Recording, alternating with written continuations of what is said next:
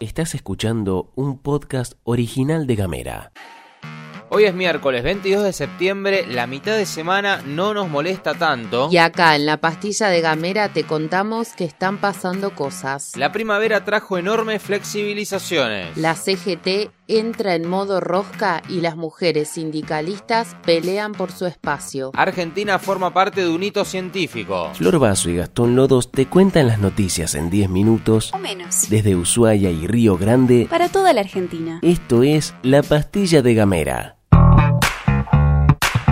Ayer el gobierno nacional realizó anuncios que nos dan esperanza y que indican también que si seguimos haciendo las cosas bien, podremos ponerle fin a la pandemia en poco tiempo. Los casos y muertes llevan 16 semanas a la baja en Argentina. Los anuncios los hicieron la ministra de Salud, Carla Bisotti, y el nuevo jefe de gabinete, Juan Mansur, y son parte de una serie de medidas que aceleran el retorno de la normalidad. Lo que más repercusión generó fue que ya no es obligatorio el tapabocas al aire libre si no hay aglomeración de personas. Pero además, a partir del 1 de octubre se habilitan reuniones sociales sin tope máximo de personas, la apertura de boliches al 50% y el retorno del público a las canchas. Por otra parte, en noviembre se abrirán las fronteras a las y los turistas vacunados. El gobierno dijo que en los próximos días la mitad de los argentinos mayores de 18 años estarán inmunizados con las dos dosis. Además, se amplía la actividad en general y por primera vez desde que empezó esta peli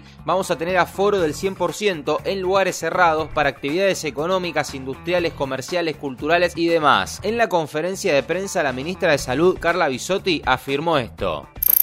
Gracias a las medidas de cuidado, gracias al esfuerzo de la sociedad, del personal de salud, de los vacunadores y las vacunadoras, estamos eh, en este punto, estamos avanzando hacia la recuperación total de las actividades y podemos ver muy concretamente que cada vez falta menos.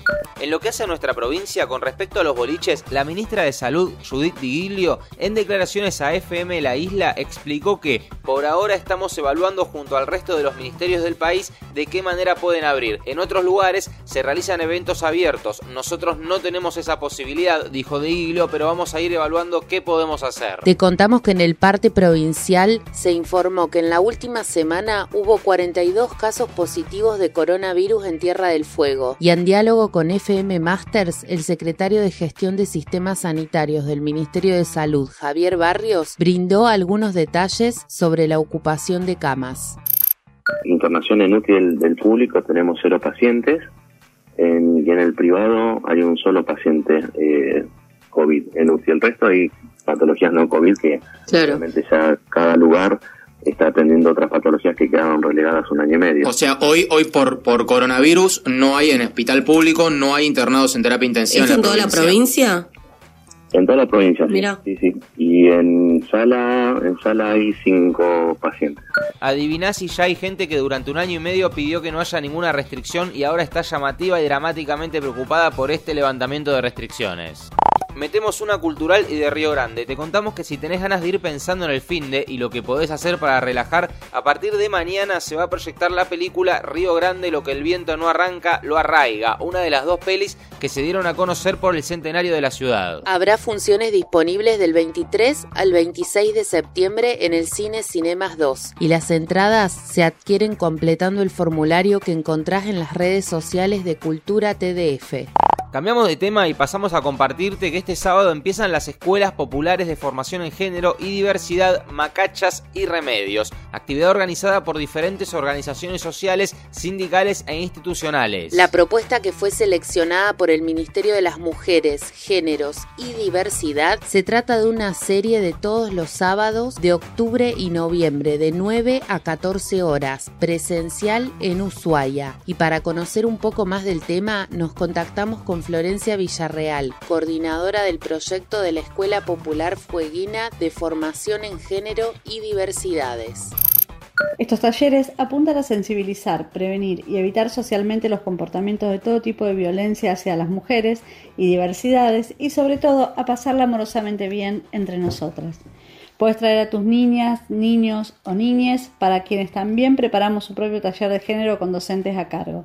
Está organizado por la Asociación Civil por los Derechos Humanos, el SUTEF, la Hoguera, el Bachillerato Popular de Ushuaia y el Frente de Géneros de la Poderosa. Las 40 horas de formación de los talleres contarán con la certificación del Ministerio de las Mujeres de Nación y se encuentra en trámite la resolución de interés educativo del Ministerio de Educación de la provincia. Gracias, las esperamos. Las inscripciones cierran este viernes y podés mandar un mensaje de WhatsApp al 2901 15 48 960. Gamera es un medio multiplataforma pensado para vos. Mandanos un mensaje de WhatsApp Al 549 2901 502990 Recibí nuestros contenidos en tu celular. y hablemos distinto. Hoy la CGT, central sindical más grande del país que representa a más de 2 millones y medio de trabajadoras y trabajadores, tendrá su comité central confederal, que es la instancia previa al Congreso de Renovación de Autoridades en noviembre. Ahí se va a poner en consideración la aprobación de un Congreso General extraordinario que trate una reforma estatutaria y, entre otras cuestiones, incorpore la perspectiva de género y la creación y o modificación de algunas secretarías. En ese marco, la Corriente Federal reclamó a la Central Obrera por la ausencia de las mujeres en las reformas que van en ese sentido. Desde la corriente federal, mujeres sindicalistas afirmaron a través de un contundente documento que la conducción sindical busca crear cargos titulares alternos donde las compañeras intervengan cuando los temas son de mujeres o secretarías con varones titulares y mujeres suplentes. Dado que las mujeres sindicalistas no hemos sido consultadas para realizar esta reforma y en el actual contexto carecemos de representación en ese debate, queremos expresar públicamente nuestra posición, dice el documento. Esperamos que los varones sepan escuchar esta demanda desde los feminismos, porque como bien se dijo, no se trata de mejorar la foto, sino que las mujeres y las diversidades estemos sentadas en la mesa donde se toman las decisiones.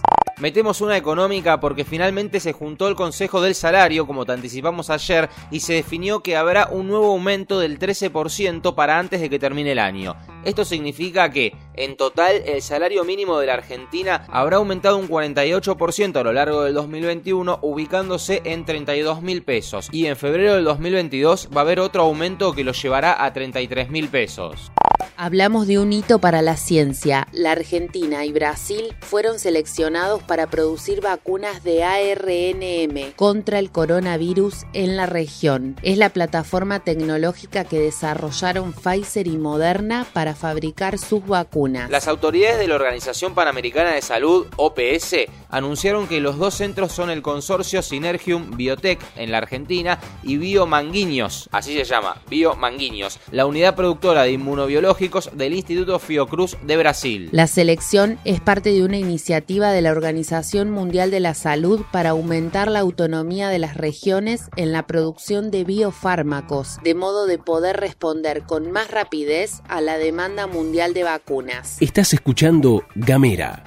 Hablamos distinto. Llegamos al final de la pastilla, te deseamos que tengas un fenomenal, hermoso, genial miércoles. Acordate que si le pasás este audio que estás escuchando o el link de Spotify a una sola persona, te vamos a agradecer un montón. Le mando un gran beso a Silvia que nos escucha siempre, siempre mientras desayuna. Que tengas un excelente miércoles. Esto es todo, amigues.